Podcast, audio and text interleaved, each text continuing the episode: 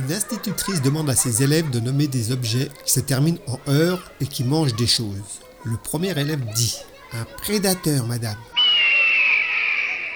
Très bien, ça mange ses proies. Le deuxième dit Un aspirateur, madame.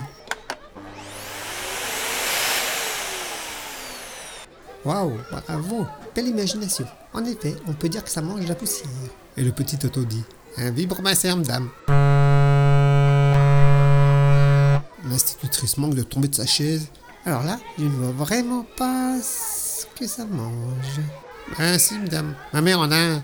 Elle dit toujours Qu'est-ce que ça bouffe comme pine, dis donc?